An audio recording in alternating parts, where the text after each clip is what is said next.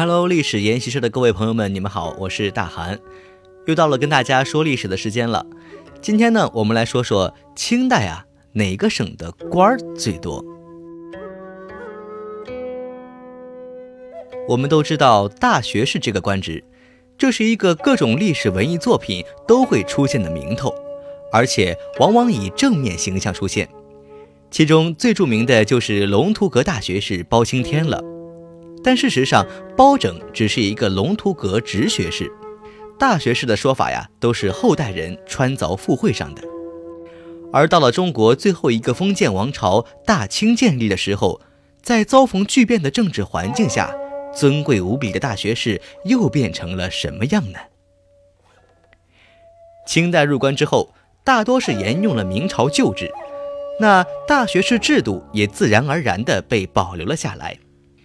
但由于主子变了，所以大学士在明朝内阁呼风唤雨的权力也要被削减。本来大学士是明朝内阁中的中坚力量，称得上是一人之下，万人之上。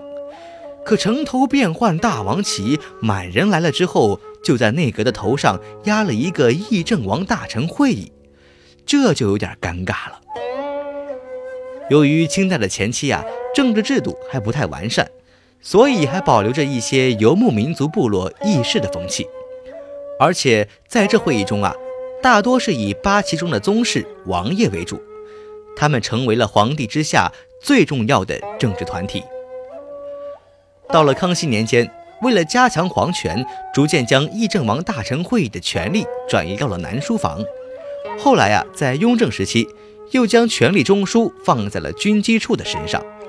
而到了嘉庆、道光之后，则是亲王当权，所以作为大清名义上的第一政治机构，内阁一直处在一个尴尬的境地。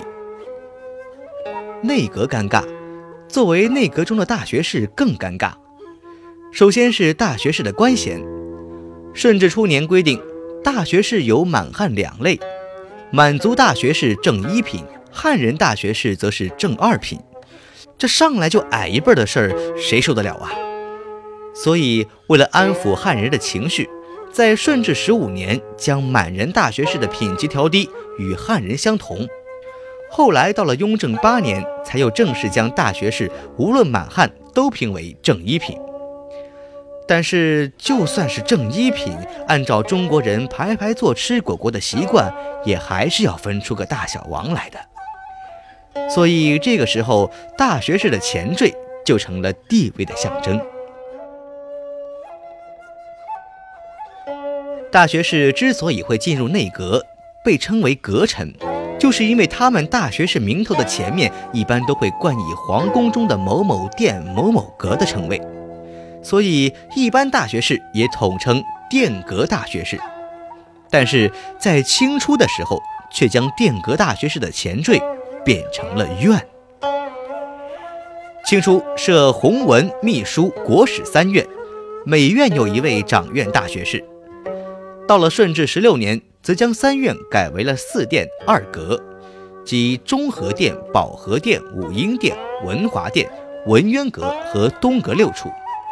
这一下子不仅扩充了编制，也恢复了殿阁的名头，大学士们自然喜不自胜。但好景不长。顺治十八年，皇帝又下令，大学士重归三院。在此后，殿阁制度又经过康熙皇帝的两次改革，一直到乾隆十四年，才正式将殿阁大学士的制度确立为三殿三阁，即保和殿、武英殿、文华殿、文渊阁、东阁和体仁阁。但是在乾隆三十五年，皇帝的宠臣保和殿大学士傅恒去世之后，乾隆以保和殿属于三大殿，地位尊贵为由，就不再设立本殿大学士了，只剩下了二殿三阁。但这还没完，乾隆皇帝又规定，大学士只能有四位，也就是无论如何，按照两殿三阁一人一处的标准是不能满员的，而且。大学士彼此之间的尊卑也要按照殿阁的排序来规定。作为正一品的官职，大学士名义上的权力是掌军国政、暂诏命、离献典、议大礼、大政、裁擢可否入告。但是南书房军机处的出现，都狠狠地压了他一头。在军政大事面前，内阁和大学士只能靠边站了。所以大学士们实际担负的都是修实录、史、志、充兼修总裁官、经验领讲官、会试充考试官、殿试充读卷官、春秋试殿、设行记事之类的文教大事。又因为这些工作繁杂无比，所以他们又配备了副手协办大学士。由于大学士权力不在，再加上内阁的悲剧地位，这个名头啊，就逐渐成为了皇帝赏赐宠臣的一个头衔。而内阁的日常工作，则主要落在了协办大学士身上。但是为了保持大学士地位的超然性，皇帝还是会给他们一个监管或者是协理六部中某一部尚书的差事。实际上，该部尚书还是别人，这样做相当于是朝廷给予的荣誉。尤其是军机处设立之后，内阁变得更加可有可无。若无大事，大学士可终年不至内阁，故比监管一部亦有屈躬之地耳。所谓管理，竟只是为了给自己找一个上班打卡的地方。这就很尴尬了。那么，既然内阁以及大学士已经变得无关紧要了，为何皇帝不将其裁撤呢？但看到这样一份名单之后，似乎对这个问题就有解释了。根据朱鹏寿旧典备徽记载中的数据可以看出，清代汉人中出现的大学士的省份和数字，与清代状元的分布地点和人数有着一定的联系。尤其是在江苏、浙江、山东这些地方，状元人数与大学士人数的关系更是一目了然。举个例子来说吧，江苏省清代时期状元有四十九人，汉人大学士呢就有二十六人；浙江状元二十人，大学士就有十六人。由此可见，当地的状元人数直接影响所在朝廷的大学士人数。清代延续明制是为了稳固统治基础，所以在明朝制度中最具象征意义的内阁自然不能废除。而作为所有读书人最终目标的正一品大学士，更是为天下的读书种子树立了一个希望。